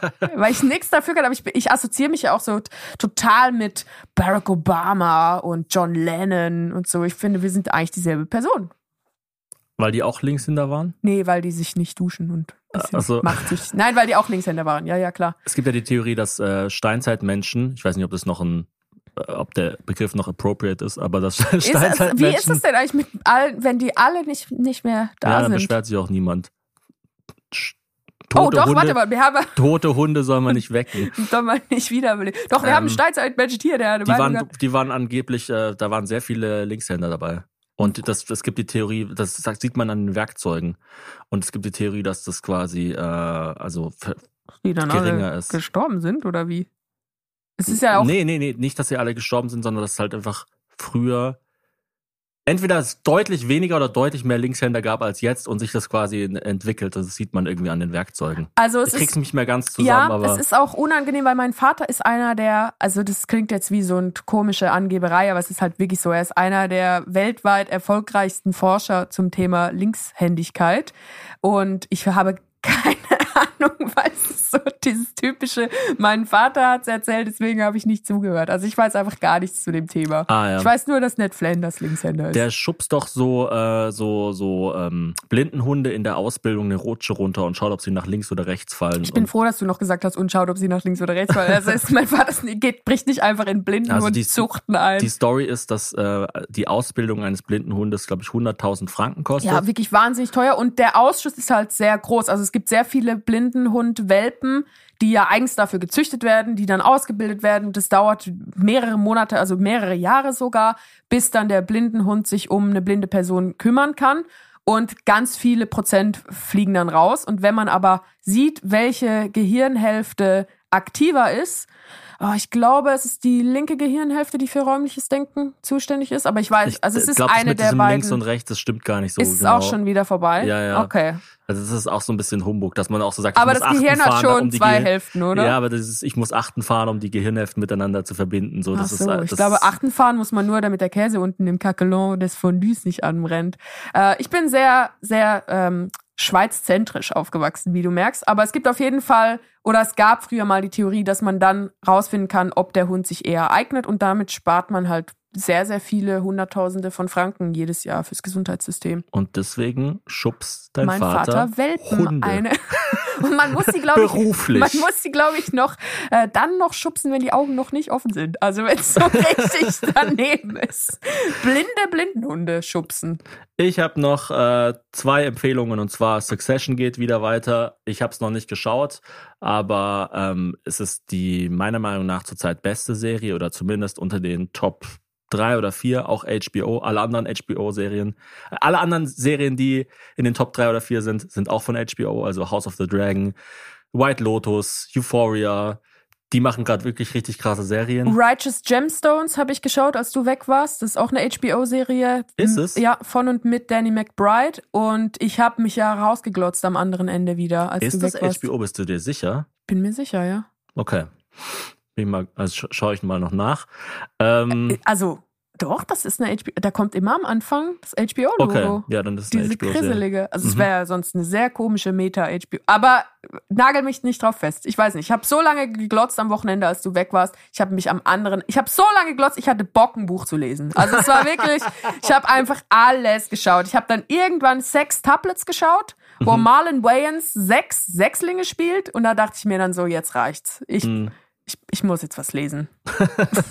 Jedenfalls Succession, mega geil. Und Babylon fand ich ja auch total geil, den Film. Den habe ich jetzt endlich geschaut, weil man ihn zu Hause schauen konnte, weil der länger als drei Stunden geht und ich es nicht schaffe, so lange ins Kino zu gehen. Ich, ich, krieg- ich habe einfach nicht die Kraft dafür. Tut mir leid. Thomas, du warst zweimal in Avatar 2. Ja. Hör auf, so Bullshit zu erzählen. Apropos Bullshit erzählen zur Bully-Folge, da habe ich ein paar Sachen über Bayern gesagt, die äh, ich nicht mehr so ganz auf dem Schirm hatte, weil ich ja schon lange nicht mehr in Bayern wohne. Zum einen heißt der Film Xaver und sein außerirdischer Freund und der ist von 1985. Ach, gar nicht der Außerirdische heißt Xaver. nee, der, der, so. andere, der, der Blonde heißt Xaver. Ich wusste nicht Ähm, mal, dass da ein anderer vorkommt. In meiner Erinnerung ist es nur dieser kleine Schaut diesen Film aber unbedingt an, der ist mega geil. Das ist deutsche HBO. Die äh, Surhaxe heißt nicht Sur wegen sauer, sondern das ist eine gepökelte Haxe. oh, ich weiß nicht, deswegen warum auch Surströmming wahrscheinlich. Ich weiß nicht, warum sie Surhaxe heißt. Und diese Gärten in München heißen Schani-Gärten, nicht Schankgärten. Schani? Das, das ist aber wirklich was, also keine Ahnung.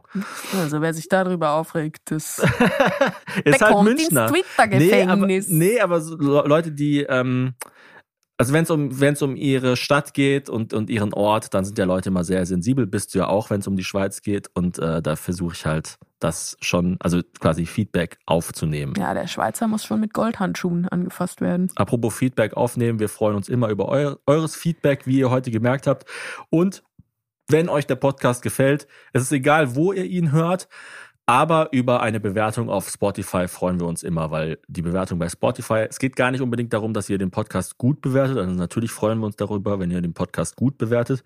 Aber ähm, man sieht an den Bewertungen, an der Anzahl der Bewertungen halt immer so ungefähr, wie viele Leute den Podcast hören. Wenn da halt 20 Bewertungen steht, sieht es anders aus, wie wenn da steht 3000 Bewertungen. Genau, und gerade für Leute, die den Podcast noch nicht hören, ist es manchmal wichtig, wenn sie auf einen neuen Podcast stoßen, dass sie dann sehen, oh, ganz viele Leute lieben diesen Podcast, deswegen wird er mir auch gefallen. Eine abschließende Frage von mir an dich, weil es mich auch wirklich interessiert. Ähm, Wer bist du? glaubst du, wir werden wieder als Paar mehr Zeit verbringen können? Weil das ist ja in den letzten Wochen total auf der Strecke be- geblieben. Also es ging immer entweder ums Kind oder um die Firma. Also irgendwann ja. Und das ist auch was, was nicht von alleine kommt. Nee, also das das, muss kommt- man das sich muss man- selber einräumen. Und vor allem muss man sich auch in eine Position bringen, wo man da Bock drauf hat. Ja, aber ich glaube halt, im Moment sind wir noch in einer Phase als Familie, wo es so viel mehr Entlastung bedeutet, wenn man dem anderen sagt, ich nehme dir kurz das Kind weg, quasi. Also ich lasse dich mal kurz alleine Freizeit erleben, als dass man irgendwie diesen Stress haben will mit, man fragt nochmal eine fremde Person, die, ob sie babysitten kann. Oder also es ist schon ein vertrauter Babysitter, aber halt eine Drittperson und macht dann was als Paar und dann ist ja auch immer so ein Druck auf diesem äh, Abend, wenn man einen Babysitter hat, dann muss es ja auch irgendwie cool sein und ich glaube, das dauert noch ein paar Jahre, bis wir wirklich so. Noch ein paar Jahre. Ja, also bis es wieder auf dem Level von früher ist. Auf dem Level von früher wird's nie. Natürlich wird es auf dem. Du kannst dir gar nicht vorstellen. Ich werde so eine krasse 50-Jährige. Das wird so geil. Du kannst Okay. dich auf, richtig auf was freuen. Ich bin Wenn deine Oma gespannt. 120 ist, ich sag dir, dann gehe ich richtig ab. Eine abschließende Vielleicht Story zu meiner Oma da. noch. Äh, ich hatte einmal äh, unsere Tochter auf dem Schoß und habe mit ihr so ein bisschen rumgeflaxt und äh, rumgeschmust. Und dann hat meine Oma uns nur so angeschaut und irgendwann gesagt, ja, es ist ja schon interessant, wie vor allem die Männer, wenn sie Kinder kriegen, memmen werden. und ich dachte mir so, Ja. vielen Dank, Oma, danke für diesen Input. Ach, ich weiß nicht. Ich meine, wenn, wenn man ganz gut geschlafen hat vorher und wenn man äh, gut drauf ist und das Wetter schön ist, dann kann man sowas ja immer für sich selber übersetzen und sagen, eigentlich sagt sie damit einfach, sie wünschte sich, ihr Mann wäre von den Nachbarn nicht so gescholten worden, äh, eine Memme zu sein, wenn er sich manchmal um die Kinder gekümmert hat. So. Genau. Aber diese Übersetzungsarbeit ist manchmal einfach ein bisschen viel verlangt. sie kritisiert mich nicht, sie beschäftigt sich mit mir. Wie toll. Genau, genau. Es ist so wie, wenn Leute so sagen, ja, ich muss mein Handy laden und dann haben sie nicht ihr eigenes Ladekabel dabei und das Handy hat auch nur so einen komischen Stöpsel, den man gar nicht hat für ein Ladekabel und dann ist man plötzlich selber dafür verantwortlich, ein neues Ladekabel zu kaufen, nur damit die Person ihr Handy laden kann. Und manchmal kann man das machen, aber manchmal sagt man dann auch einfach, hey, weißt du was? Hier ist die Tür. Ja. Komm, Hazel, mach noch deinen Elefanten.